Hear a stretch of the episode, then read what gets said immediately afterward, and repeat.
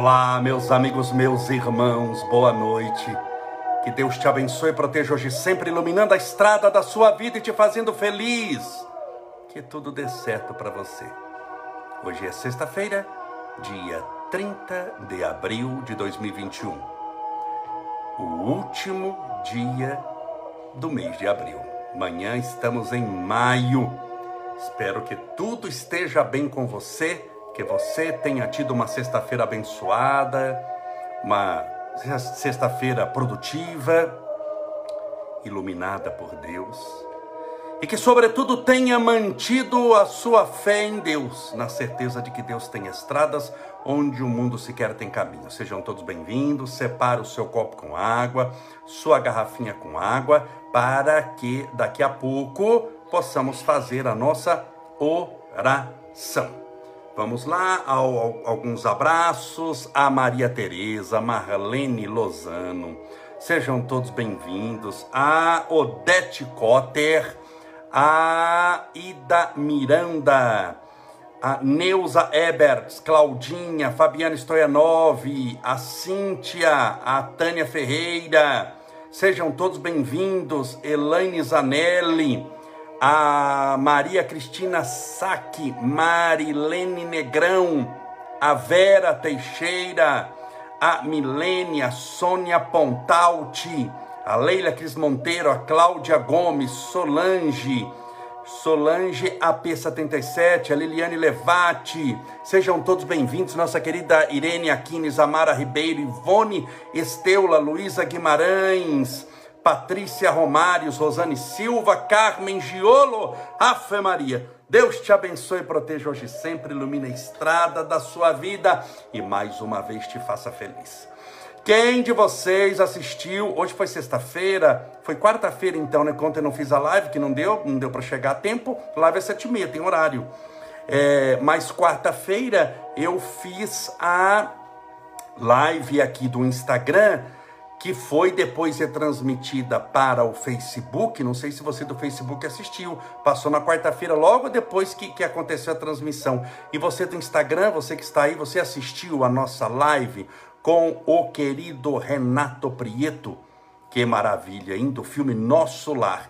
E você viu que notícia boa que ele falou? Vão fazer então a continuação de Nosso Lar nosso lar já tem, esse filme já tem aí pelo menos uns 10 anos, eu calculo. E agora eles vão fazer a continuação, que é um livro também de André Luiz, psicografado por Chico Xavier, chamado Os Mensageiros. Então o primeiro filme chamou Nosso Lar e o segundo filme vai chamar Os Mensageiros, com o mesmo personagem que esteve conosco aqui, com o André Luiz, que é o Renato Prieto. E agora, vocês viram que ele tem um pouquinho de alergia rinite alérgica, vocês viram que ele contou que a Disney Studios, que é um estúdio muito poderoso, a, tem até um canal agora, Disney Plus, a Disney Studios já comprou o, o, o, direito do filme, da gravação e da exibição do filme Os Mensageiros, que ele ainda, Renato Prieto, vai gravar. Espero que tudo esteja bem com, com vocês que você sempre, eu falo, manter-se firme, forte na fé, na certeza de que a sua vida tem um propósito. Lembre-se, sua existência, você foi criado, não foi à toa para ser uma pena jogada no vento. Você foi criado com um propósito espiritual. Qual que é o propósito espiritual da sua criação? O crescimento espiritual. Nós somos criados simples e ignorantes simples e ignorantes porque nós não temos experiência nenhuma. E no decorrer dos bilhões, dos trilhões de anos, o universo é infinito, dos bilhões e trilhões de anos, lembre-se que nós somos espíritos imortais, nós vamos criando essa complexidade.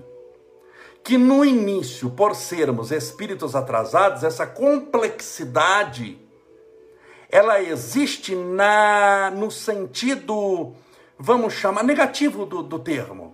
É a pessoa extremamente complexa. Por quê? Porque nós carregamos muitos traumas, nós temos uma complexidade muito grande. Por exemplo, como eu vou comparar um ser humano com uma samambaia? A samambaia não tem depressão, não tem síndrome do pânico, não tem ansiedade, não tem medo. Samambaia não tem insônia.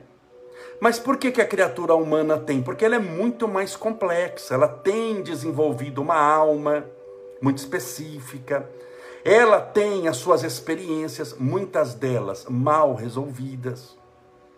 Note que todo sofrimento é resultado de um transtorno mental, que nós temos um problema com aquilo ali. Nós temos um problema de comportamento, mesmo um câncer. Porque aquele câncer não surgiu do nada. O câncer, a qualquer doença, qualquer uma.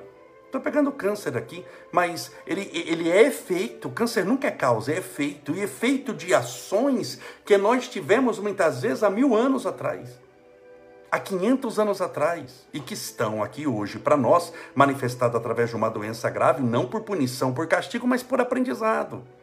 Então nós ainda somos espíritos atrasados e toda essa complexidade humana, embora nós estejamos distantes de quando fomos criados, simples e ignorantes, agora a gente tem uma história para contar. Só nesse último ano, olha o tamanho da história que você não tem para contar. Olha o tamanho da história que você não tem para contar. Só na pandemia, quanta coisa aconteceu com você. Você já imaginou se você colocasse no papel cada dia da sua história? Agora, você já imaginou que no banco da contabilidade divina, tudo está registrado, cada segundo, segundo que você não lembra. Muitas vezes eu perguntar o que, você almoçou ontem, você nem lembra onde almoçou. O que, que você jantou ontem? Mas tudo está na contabilidade divina. Agora, você já imaginou? Você não lembra o que almoçou ontem, mas é, é, há dois mil anos atrás, há três mil anos atrás, você almoçou e está tudo registrado. Então, tudo isso formou uma complexidade psicológica, comportamental, humana muito grande. Você é uma construção de centenas de bilhões de anos em experiências nos vários reinos mineral, vegetal, animal, só a experiência humana nas encarnações sucessivas, num corpo de homem, num corpo de mulher, muitas vezes desencarnando muito cedo, muitas vezes desencarnando com uma idade avançada, muitas vezes numa condição mediana financeiramente falando, muitas vezes na riqueza, outras vezes na pobreza algumas vezes com uma vida um pouco saudável e surpreendido por uma doença grave, outras vezes todo mundo adoentado, você não pega nem gripe. Tudo isso serve de experiência. Às vezes que você foi traído, que você nem lembra, estou falando de outras existências. Das vezes que foi traído, das vezes que você traiu. Das vezes que mentiram para você, você foi enganado, das vezes que você mentiu e enganou das vezes que desejaram o mal para você e das vezes que você perseguiu os outros, você transformou o desejo em ação. Tudo isso vai gerando uma complexidade muito grande e não se perde. Nós achamos erroneamente, muitas pessoas acham que ela vive isolada no universo, que ela não tem ligação com nada. Ela fala: eu entro em casa, eu me tranco, e eu estou isolado do mundo. Você não está isolado do mundo. A sua respiração altera o mundo sua maneira de ser.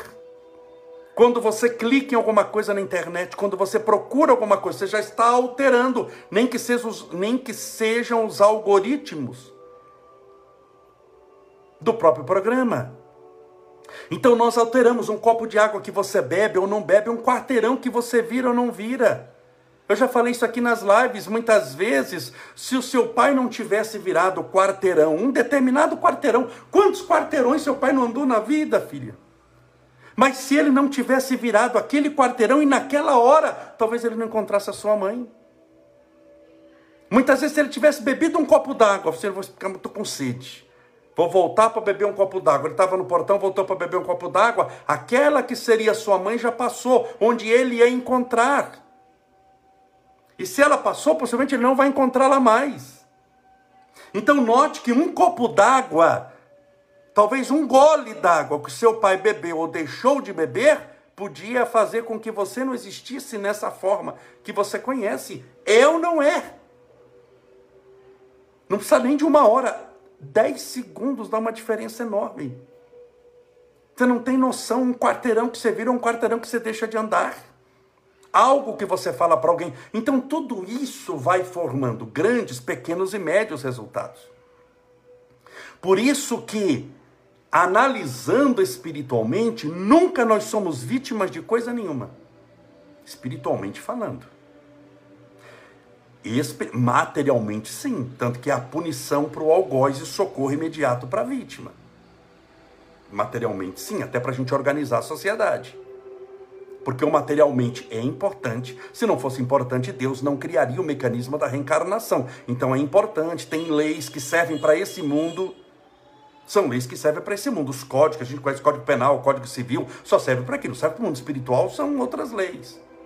Mas aqui é importante, nem que seja um momento, 80 anos, 100 anos, que você vai ver, é um momento. Mas tudo, eu volto a dizer, um quarteirão muda o rumo da sua vida. Você nasceu porque seu pai encontrou sua mãe. Se naquele dia que os dois se conheceram, sua mãe não tivesse ido ao encontro, e ela não foi para encontrar, ela foi muitas vezes para comprar pão e na padaria encontrou seu pai. Se ela não tivesse ido, não teria conhecido seu pai. Aquele que seria o seu pai. Ah, mas e eu como ficaria? Teria nascido num outro lar. Com outros pais, porque a providência divina, entenda bem, não existe só, ah, não, só tem um pai, uma mãe, só pode ser aquele ali. Tem bilhões de espíritos, mas só com aquele ali que você pode nascer. Não, existe o plano B, plano C, plano E. Entenda bem, a gente altera muito isso. Por isso é que eu falo, quando a gente fala, olha, todos nós temos um tempo para morrer aqui na Terra. A gente tem um tempo para nascer. É um tempo cronometrado, é medido por semanas, não é assim? Nos nove meses da chamada gestação. Então tem um tempo para nascer. O tempo para nascer é muito mais preciso do que o tempo para morrer. Porque o tempo para nascer vai ficar mais ou menos entre sete e nove meses. Tem casos que seis meses. Tem gente que nasce e consegue né, manter a vida. Mas geralmente de 7 a 9 meses, 9 meses, mas ninguém vai ficar 15 meses na barriga. Não é elefante, não sei quanto tempo com elefante, mas tem, tem uns que, que gestam, tem animais que gestam 18 meses. Então é mais ou menos aquilo ali, você vai nascer, começa a fazer o enxoval, começa a fazer aquele chá de revelação, porque você já sabe que mais um rola. Faltam quatro meses, faltam três, faltam dois. Para morrer, para desencarnar, não é essa coisa assim, olha, faltam 10 semanas, 8 semanas. Não é contado desse jeito. A espiritualidade não fica com reloginho. Isso é mania nossa de achar que tem que ser naquele minuto, naquela. naquela. Se tiver no programa espiritual, vamos imaginar. Pessoa desencarnar. Está no programa espiritual, uma época. E ela vai desencarnar tomando um avião. E aquele avião vai ter um problema e vai desencarnar. Mas no, no, no, no Uber que ela tá, o Uber bateu. Ela está indo lá para tomar avião no aeroporto de Congonhas, muito lotado, o Uber bateu. Bateu, atrasou o trânsito, você perdeu o avião. A pessoa perdeu o avião, muitas vezes porque era para perder, porque não era para desencarnar naquele avião, só determinadas pessoas deveriam subir. Mas vamos imaginar que a pessoa também deveria subir, mas o Uber bateu. Existe um milhão de formas de morrer. Susto, Coronavírus, já ouviu falar? Não. Não precisa ser necessariamente de avião. Não sei se você está entendendo isso. A espiritualidade não fica, e agora? Ele não morreu, vão matar, mata. Mas não é desse jeito, bem. Se ele ficar um ano a mais, não tem. Não altera o programa ele ficar um ano a mais, um ano a menos. Isso que eu gostaria que você entendesse. A espiritualidade não é neurótica. Essa neurose que a gente acha que tem que ser no minuto, segundo. Ah, não, porque se ele ficar um minuto a mais, vai. vai não vai. Não. Ele é um espírito eterno. Então há um momento para morrer. Momento não está ligado a dia hora. Claro, algumas vezes é, é, o negócio sai tão certinho que dá na hora certa. Mas entenda bem, é mais ou menos naquele ano. Não há neurose no mundo espiritual, sobretudo para os espíritos superiores. Eles não ficam neuróticos com isso. Então quero que você também não fique. Fique tranquilo, confiante em Deus e faça o que deve ser feito enquanto você tem tempo aqui. Mas Camolese, quanto tempo eu tenho? Não sei quanto tempo você tem. Não sei quanto tempo você tem. Todos nós temos um tempo. Todos nós. Eu lembro quando eu estava no hospital, minha mãe com câncer terminal, e eu estava em Campo Grande, viajei uma vez, depois viajei a segunda vez, estive lá com ela, passou 40 dias no hospital e desencarnou. E chegou uma hora que ela, ela segurou nas minhas mãos e disse, você acha que eu vou desencarnar? Eu disse, não acho, tenho certeza. Você vai, eu vou. O médico também vai. A enfermeira que te deu injeção também vai. O nenê que acabou de nascer nesse hospital hoje também vai. Todos nós vamos. A questão é quando. Como disse Jesus, do dia e da hora ninguém sabe, nem o filho, só o pai que está nos céus. Mas a criança que nasceu hoje já está com o tempo contado. Ela tem um prazo de vida. Você não conhece ninguém com 250 anos aqui. Conhece? Eu conheço gente com cara de 250, acabada, coitada. Mas ela não tem 250, tem 30 só. Ela tem cara de 250, de acabada, mas ela só tem 32. Então todos nós temos um tempo aqui. Só que a pessoa vive como se não fosse morrer. Ela vive como se não fosse morrer. E morre. Como quem não viveu um dia sequer. É a pergunta que fazem a Dalai Lama, esse monge budista, representante do budismo tibetano, mas que está exilado pela dominação da China no Tibete. Ele foi, ele teve que fugir se ele voltar para o Tibete preso. O que mais te surpreende na humanidade? Perguntaram a ele. E Dalai Lama respondeu: O que mais me surpreende na humanidade é ver os homens perdendo a saúde para ganhar dinheiro. E depois que ganharam o dinheiro que desejaram, tentar comprar a saúde que perderam. O que mais me surpreende na humanidade é ver os homens vivendo como se nunca fossem morrer e morrendo como se nunca tivessem vivido um dia sequer.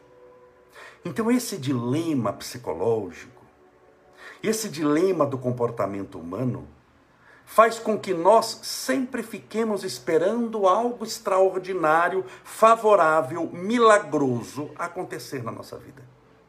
Que não seja resultado das esquinas que dobramos, das caminhadas que fizemos, das lágrimas que vertemos da comporta dos nossos olhos, das tristezas que passamos, das alegrias que tivemos, dos beijos que demos e daqueles que sonhamos dar e não tivemos coragem. Tudo isso vai criando um resultado. Vai criando uma vida angustiada ou uma vida bem resolvida. Vai criando uma vida feliz ou uma vida muito destruída pela ansiedade, pelo medo, pela raiva, pelo rancor, pelo desejo de vingança. Quando você olha alguém, entenda, você está vendo o resultado de uma equação. Quando você olha a saúde de alguém, mesmo que seja de um nenê, que você vai falar, não, mas o que, que o nenê fez? Nunca saiu da maternidade, já nasceu com uma doença, um problema cardíaco gravíssimo, ele tem 10 dias de vida, o que, que esse nenê aprontou nessa vida? Nada, nessa vida nada, é um santo. Mas aquele nenê que você está vendo tem uma história espiritual de milhares de anos. De milha milhares como homem, né? Como, como mulher. De criação tem bilhões de anos. A Terra tem 4 bilhões e 600 milhões de anos. Então, quando você olha aquele problema cardíaco, e ele está lá para ser resolvido, não está lá para aceitar, não, agora eu tenho um problema, eu vou ficar com ele. Não, você está com ele para resolver não para se revoltar. Uma dor de dente você tem, não para contemplar a dor, ó, oh, dor de dente, maravilhosa, bendita, miserável, vem, mas tá aqui. E eu vou, vai ao dentista. Porque o que te faz crescer não é necessariamente a dor, mas é a sua interpretação, o que a dor faz com você. Porque dor por dor não evolui ninguém, hein? Essa história não vai evoluir pela dor. Oi, conheço gente que está com dor e está pior. Existem casos de pessoas que contraíram o vírus da AIDS, isso comprovadamente. E tiram o próprio sangue, colocam na seringa, pessoas já foram presas por causa disso, e aplicam nos outros, no metrô, no ônibus, para contaminar os outros. Eu pergunto, ele está cumprindo o propósito espiritual, crescendo espiritualmente ou está se atolando mais? Atolando mais. Não, mas ele teve AIDS, coitadinho. Não é coitadinho. Aquela dor não foi suficiente para dobrar o seu orgulho, a sua vaidade e a ruindade que ainda tem no seu coração. Então tome cuidado com isso. Achar que só porque tem dor está evoluindo, a pessoa pode ter dor e ficar mais revoltada do que estava. A pessoa pode ter um problema e, em vez de bem dizer a Deus a benção da vida, Senhor, eu estou com um problema miserável, estou desempregado, que miséria, mas puxa vida, eu tenho 50 anos de idade, estou desempregado há um ano, e os 49? Eu nasci, eu tinha comida na minha boca quando era nenê, não precisava trabalhar, tive carinho, tive amor, já trabalhei algumas vezes, quer dizer, eu estou num problema. De 50 anos, eu estou com um com problema. Mas eu não tinha esse problema três anos atrás, quatro anos. Então, assim como eu fui capaz, estou caído, mas se eu cair é porque eu estava em pé. E assim como eu consegui um emprego uma vez, eu vou conseguir outro trabalho de novo. Então eu agradeço a Deus, e se eu estou nessa situação assim, é porque tem algum motivo. O que, que isso quer me ensinar? Você acha que um problema que você tem veio para te ensinar a ficar desesperado, dando pontapé no balde, reclamando, amaldiçoando na internet, criticando todo mundo? Aquele problema vai se estender. Até você não aguentar mais, até na marra você cair de joelho no chão. Porque chega uma hora que a pessoa não aguenta sofrer. Mas eu volto a dizer, não é a dor que te evolui, é a mudança de comportamento. Por isso que quando você conhece o amor, você evolui dez vezes mais rápido e mais forte do que com dor. O que você gasta para evoluir gemendo de dor um ano, você evolui numa semana amando. É impressionante as lições que o amor verdadeiro oferece.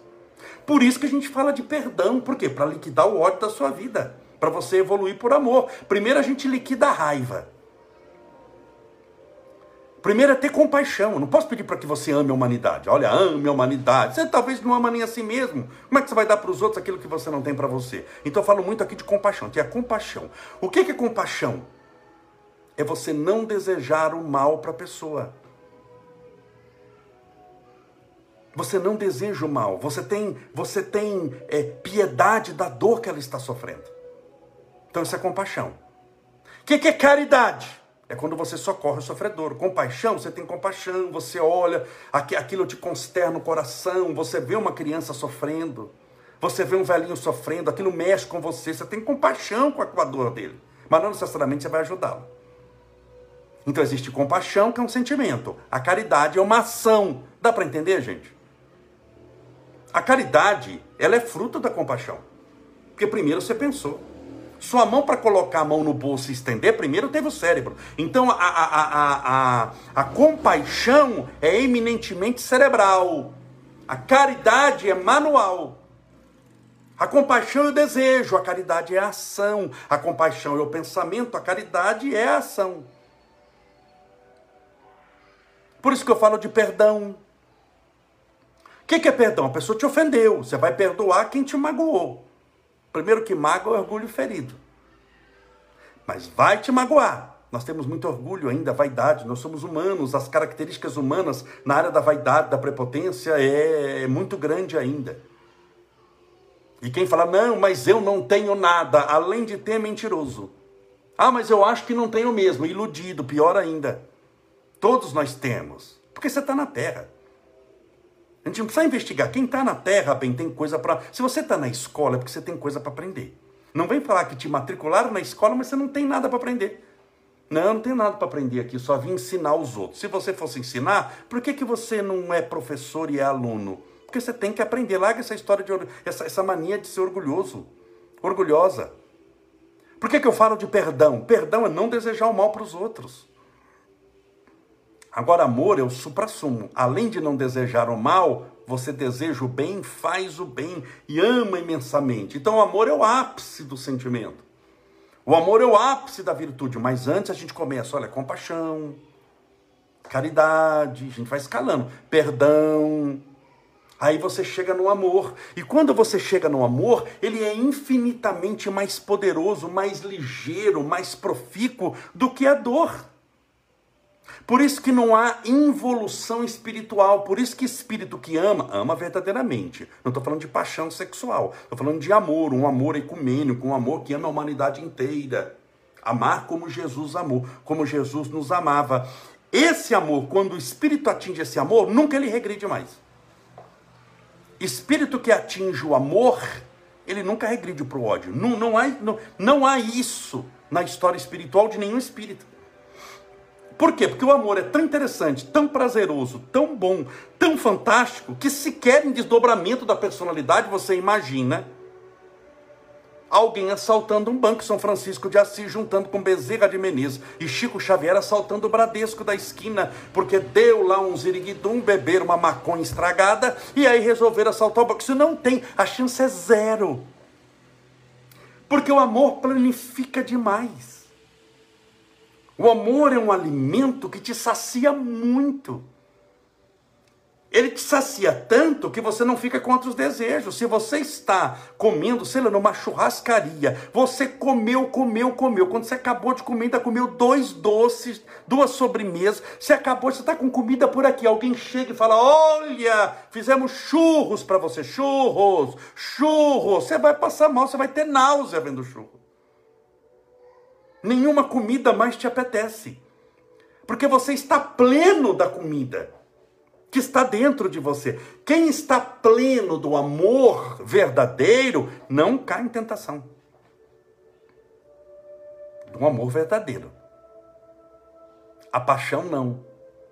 A paixão tem por característica a própria tentação em si.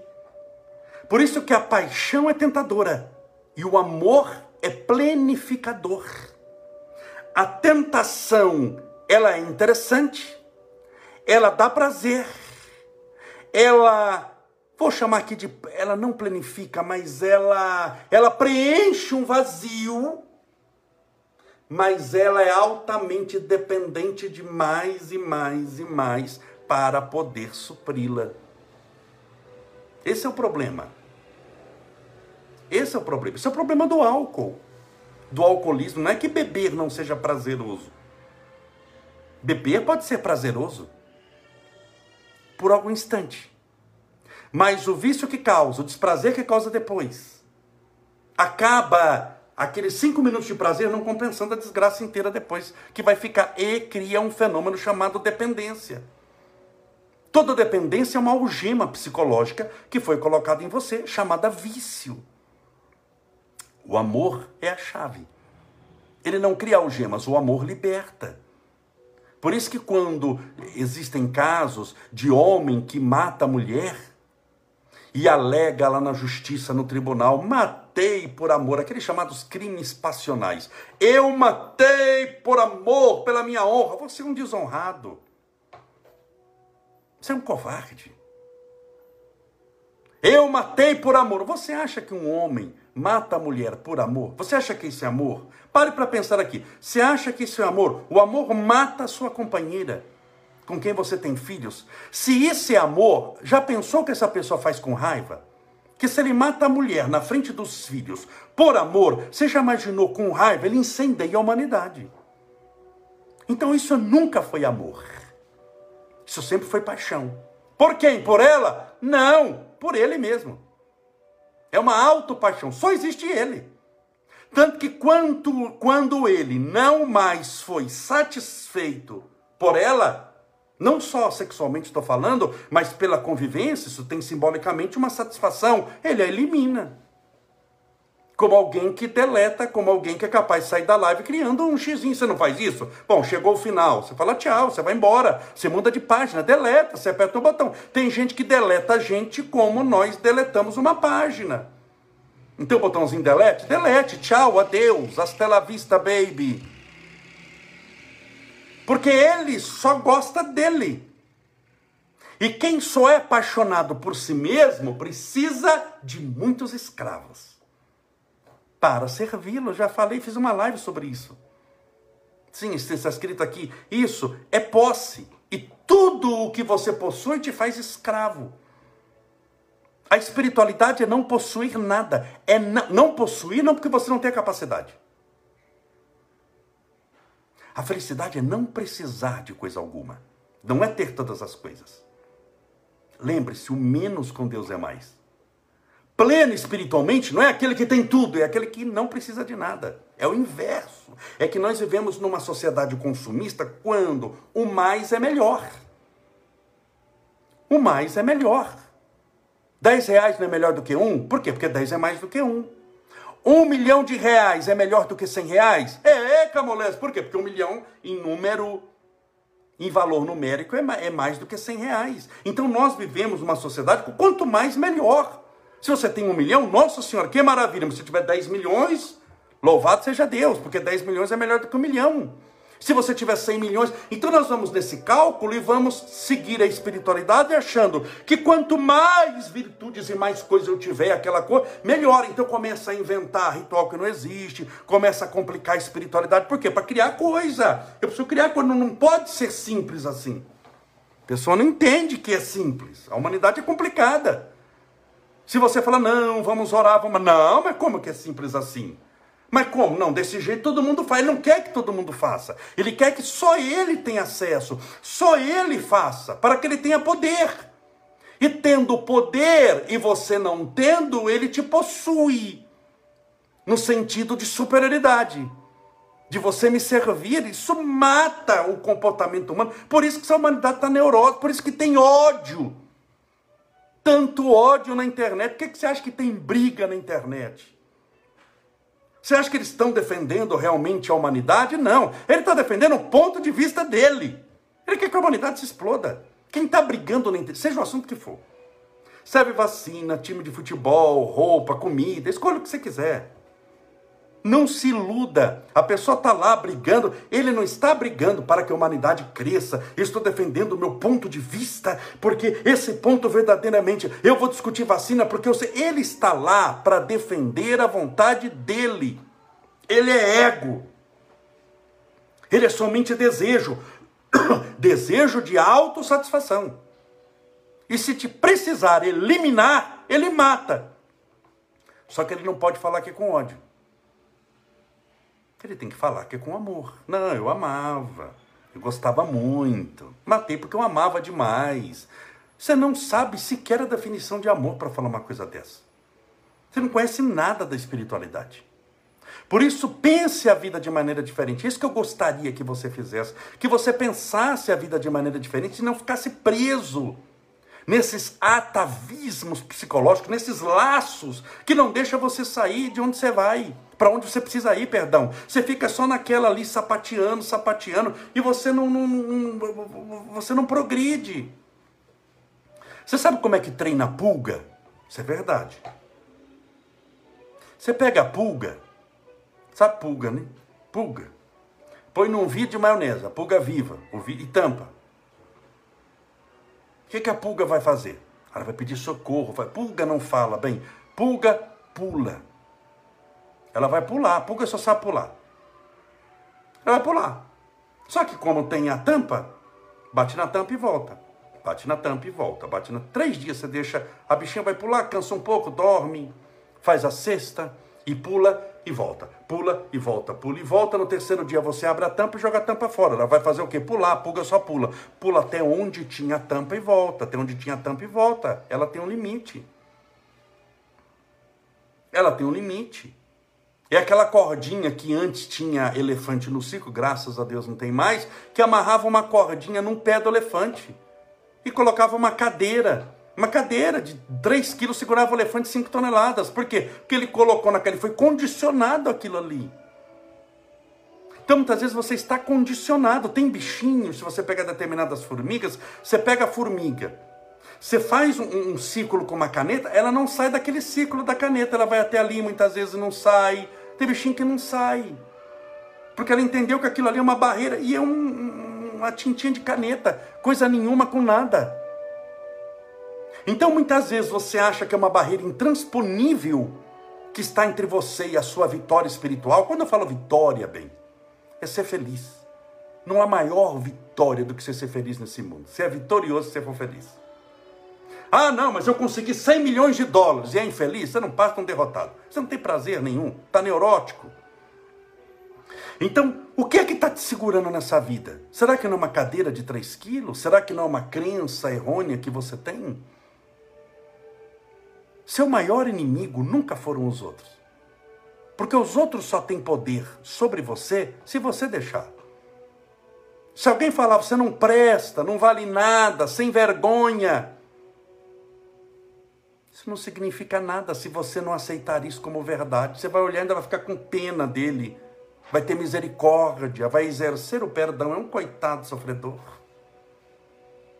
porque você sabe quanto vale.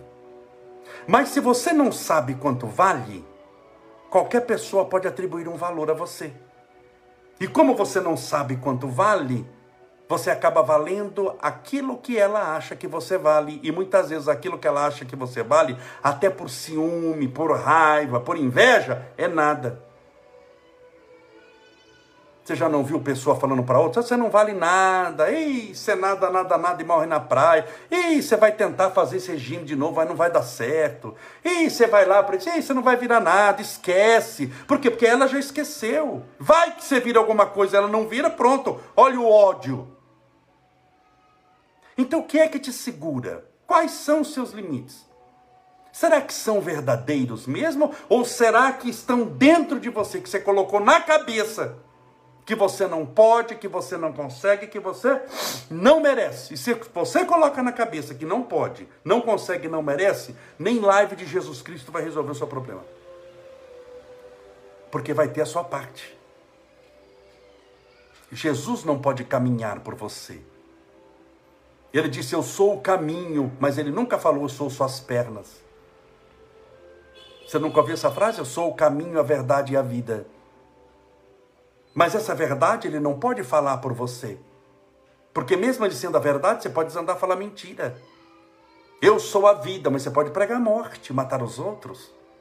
Eu sou o caminho, mas ele nunca falou que é as pernas. Ah, eu sou suas pernas. Não, ele é o caminho. O caminho precisa caminhar. A própria palavra caminho vem de caminhada. Caminhar, e você vai caminhar com a perna de quem, bem? Com as suas. Aquele que quiser seguir-me, palavra de Jesus. Aquele que quiser seguir-me, venha. Mas não esqueça de carregar a sua cruz. Jesus não fala nenhuma vez, aquele que quiser seguir-me, fica que eu mando o Uber buscar. Fica tranquilo, assiste a novelinha das oito, vê quem vai ser eliminado no Big Brother. E eu mando o Uber buscar. Não tem isso no Evangelho. É mudança de comportamento, é mudança de ação. É isso que vai fazer você melhor. Tudo bem? Vamos fazer a nossa oração, rogando a Deus amparo, proteção, luz para você e sua família. Separe desde já o copo com água.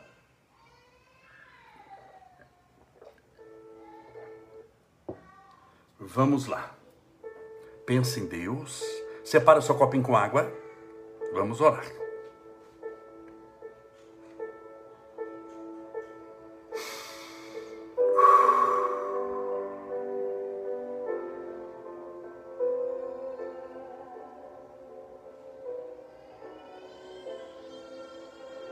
Senhor Deus, nosso Pai Criador, louvado seja o teu nome de amor.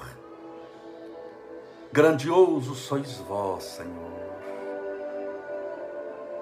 Muito obrigado pela bênção da vida, pela nossa existência nesse planeta bendito chamado Terra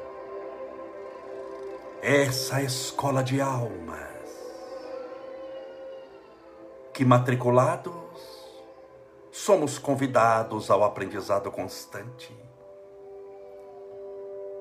Os professores são os nossos dias, as lições, as nossas experiências. A semana de provas, o período das nossas provas e expiações.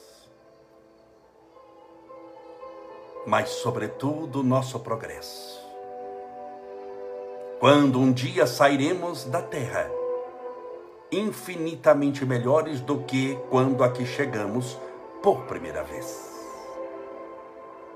Deus, que a tua misericórdia possa alcançar a todos os que sofrem, a todos aqueles que padecem alguma dor seja física, como o câncer, como a tuberculose, como a pneumonia, como os comprometimentos do coronavírus. Que as tuas bênçãos alcancem todos aqueles que estão nas UTIs, usando respiração artificial, aqueles que fazem tratamentos difíceis, aqueles que fazem quimioterapia, radioterapia, os que passaram por cirurgias, os que têm problemas de enxaqueca, os cardiopatas, os que têm dores nas pernas, as doenças nas suas mais variadas manifestações corporais, que sejam todas tratadas pelo Senhor.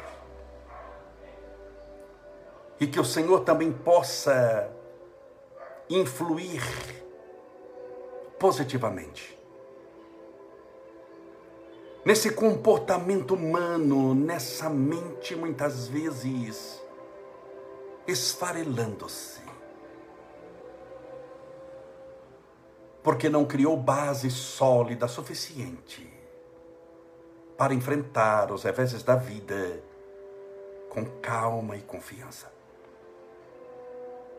Essa pessoa que sofre de depressão, que está passando pela síndrome do pânico, pelas angústias e tristezas cotidianas, pela insônia, pelo medo, pela ansiedade, esse excesso do amanhã que se manifesta no hoje de maneira tão desagradável a tua misericórdia rogamos a todos aqueles que têm os transtornos mentais, os mais conhecidos, como o Alzheimer, o transtorno obsessivo compulsivo, as manias, as esquizofrenias, a bipolaridade.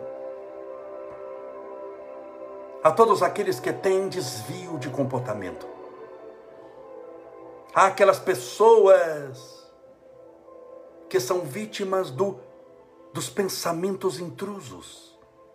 Quando ela está fazendo determinada coisa e pensamentos vêm à sua mente, ligadas à sexolateia desvairada, a palavrões, a raiva, a sentimentos que acabam tirando ela do eixo e fazendo com que, através desses pensamentos, ela se desequilibre mentalmente e automaticamente espiritualmente também que ela volte ao eixo, volte ao centro, seja senhora de si. E esses pensamentos, pouco a pouco, sejam afastados de sua mente. E que a tua luz, Senhor, possa penetrar-lhes os escaninhos mais íntimos da alma e fortalecer esse Espírito eterno nessa experiência corporal com a tua luz, a tua bondade, o teu divino amor, a tua misericórdia, o teu amor, a tua bondade. Solicitamos agora que possa se manifestar através de energias curadoras impregnadas nessa água que está nesse copinho ou garrafinha e que foi deixado ao lado do celular ou do computador. Que essa água seja fluidificada, impregnada, envolvida, imantada, fortalecida dos mais poderosos fluidos espirituais curadores. E com fé, ao bebermos dessa água, que estejamos bebendo do teu próprio Espírito. Pai nosso, que estais nos céus, santificado seja o vosso nome, e venha a nós o vosso reino, e seja feita a vossa vontade, assim na terra como no céu. O pão nosso de cada dia nos dai hoje, perdoai as nossas dívidas, assim como nós perdoamos aos nossos devedores, perdoai as nossas ofensas, assim como nós perdoamos a quem nos tem ofendido, e não nos deixeis cair em tentação, mas livrai-nos do mal. Porque teus são o reino, o poder, a honra e a glória para sempre. E que assim seja. Graças a Deus. E viva Jesus.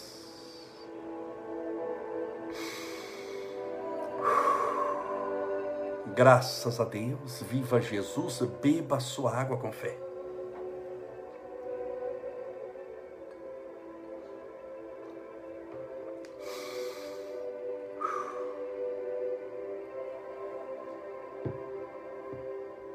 Que maravilha, é isso aí.